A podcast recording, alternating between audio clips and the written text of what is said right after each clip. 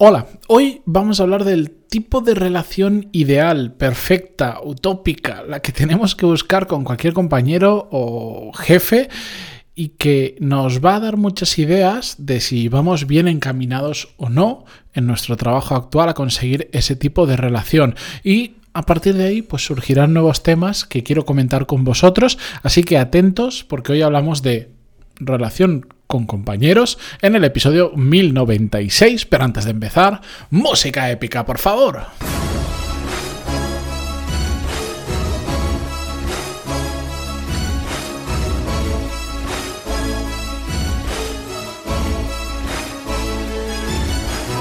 Muy buenos días a todos, bienvenidos. Yo soy Matías Pantalón y esto es Desarrollo Profesional, el podcast donde hablamos sobre todas las técnicas, habilidades, estrategias y trucos necesarios para mejorar cada día en nuestro trabajo.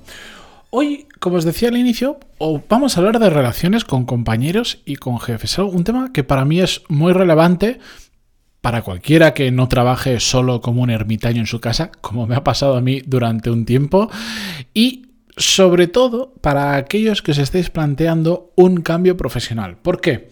Porque, bueno, pues si ya estáis en un trabajo, eh, se puede retocar, se puede mejorar, se puede modificar un poco la relación que ya tengamos con nuestro entorno profesional, con nuestros compañeros, con nuestro jefe, pero gana mucha relevancia cuando estamos en proceso de cambiarnos, porque creo que es una de las cosas que tenemos en, las que tenemos que fijarnos muy bien cuando estamos en diferentes procesos de selección. Bueno, nos tenemos que fijar, ya lo sabéis, en, bueno, cuando, va a ser nuestro sueldo, cuáles son las condiciones, flexibilidad, compatibilidad con nuestro estilo de vida en casa, un montón de temas, ¿no? Con capacidad de crecimiento, con, con capacidad de seguir formando, bueno, con un montón de puntos que cada uno tiene sus peculiaridades, pero esos son los generales que todos solemos mirar.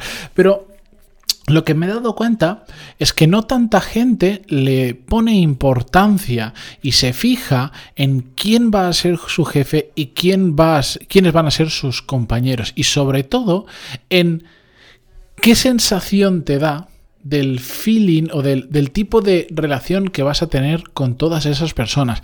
Evidentemente, en un proceso de selección normal, a veces esto resulta más complicado. el la certeza final de cómo te vas a llevar con esas personas, incluso aunque tengas la oportunidad de conocerlas, eh, no lo vas a encontrar hasta que no pases un tiempo trabajando con ellos. Pero yo sí que os animo, siempre que sea posible y que el tipo de proceso de selección dé para ello, que intentéis conocer al menos, al menos a quien va a ser vuestro jefe y preferiblemente también a algunos de vuestros compañeros. Yo es un tema que me fijo mucho y que con el tiempo eh, creo que ahora hay, hay determinadas cosas que de, practicarlas, de, observar y de aprender de experiencias buenas y malas pasadas, me he dado cuenta que me resulta muy fácil en el simple hecho de tener una conversación mm, corta con una persona, el darme cuenta si voy a tener ese feeling o esa conexión con esa persona que yo estoy buscando para un, para un compañero de trabajo, para un jefe o para una persona que trabaja para mí. Y para mí es extraordinariamente importante y en algún proceso de selección en el que he estado hace un tiempo, es una de las cosas que, que pedía, que pedía conocer, que cuando me decían, ¿hay algo que quieres saber de nosotros? Sí hay algo que quiero saber. Y no les hacía las típicas preguntas aburridas de cuáles son vuestros objetivos, vuestros valores y todos estos rollos, sino quiero saber quién sería mi jefe, quiénes serían mis compañeros, quién estaría a mi cargo. Y evidentemente en algunos sitios pues esto no es muy habitual, pero en otros lo es más. O al menos el hecho de que les plantees eso ya les hace eh, ver que tienes un interés especial y que hay algo diferente en ti, porque probablemente eres de las pocas personas que a lo largo de la carrera profesional de ese recruiter o de esa persona de recursos humanos o de quien sea, se lo ha preguntado. Pero bueno, eso os lo dejo como consejo que lo hay siempre que podáis porque es muy importante. Pero vamos al grano que es. ¿Por qué es tan importante esto? Para mí, el tener esa química especial con tus compañeros o con tu jefe hace que en, que en muchas ocasiones esa conexión te dé más información que las propias palabras. Es decir, tienes que llegar al punto en el que os conocéis tanto y estáis tan en la mente de la otra persona que sois capaces de poneros en sus pies y tomar decisiones sin ni siquiera preguntarle, por ejemplo, preguntar, sin, ni siquiera preguntarle a vuestro jefe y que las decisiones sean acertadas y que hayas tomado una decisión como si hubieras agendado una llamada con tu jefe, le hubieras explicado la situación y te hubiera dicho qué tienes que hacer. Cuando llegas a ese punto en el que tus compañeros, tus jefes, llegan a decir, has hecho exactamente lo que yo habría hecho, parece que me hayas leído la mente, para mí ese es el momento en el que alcanzas ese... Ese, no sé, esa conexión casi mágica, mística, que no lo es, sino es, es ciencia simplemente, pero que, que, que para mí es una ventaja brutal, porque significa que esas dos personas están alineadas, que no hace falta que estén alineadas en todo. De hecho, creo que es eh, muy bueno en muchas ocasiones que estén, eh, que tengan opiniones contrarias y que no piensen exactamente igual. Pero para muchos asuntos del día a día, que exista esa conexión donde en muchas ocasiones no hacen falta palabras para entender lo que la otra persona está pensando, eso es para mí muy, muy importante. Bueno, aquí os cuento, he hecho un pequeño corte porque se han unido en el mismo instante un perro ladrando, una ambulancia y un par de niños llorando. Así que, disculpad, pero continúo.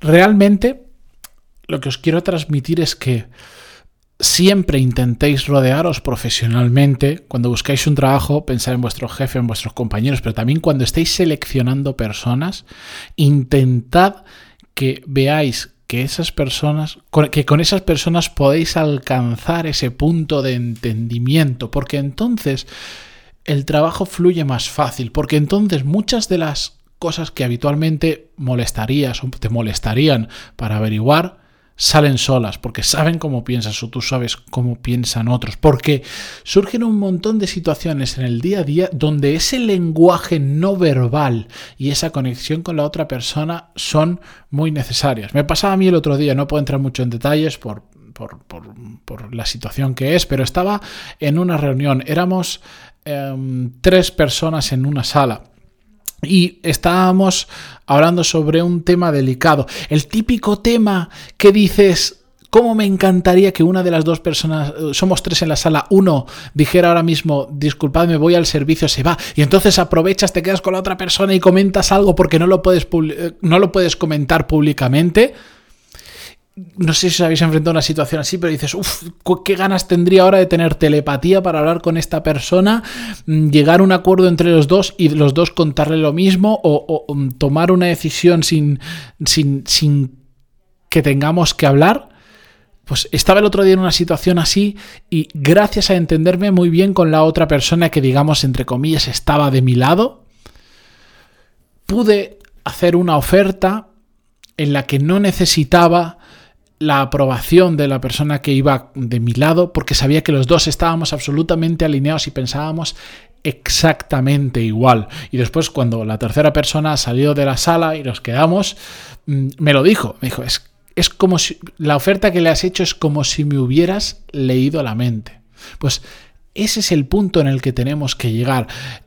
Podríamos ponernos a analizar qué hace falta psicológicamente para llegar a ese lado, pero yo creo que todos tenemos esa sensación de cuando hay gente con la que sabemos que eso jamás va a ocurrir porque porque o bien no hemos pasado el tiempo suficiente para conocernos, o bien es que simplemente no somos compatibles para llegar a ese punto y también nos hemos encontrado a lo largo de nuestro camino profesional con personas que enseguida conectas y enseguida dices, es que, de verdad, como si nos leyéramos la mente. Eso tenemos que buscarlo, eso es el mundo ideal.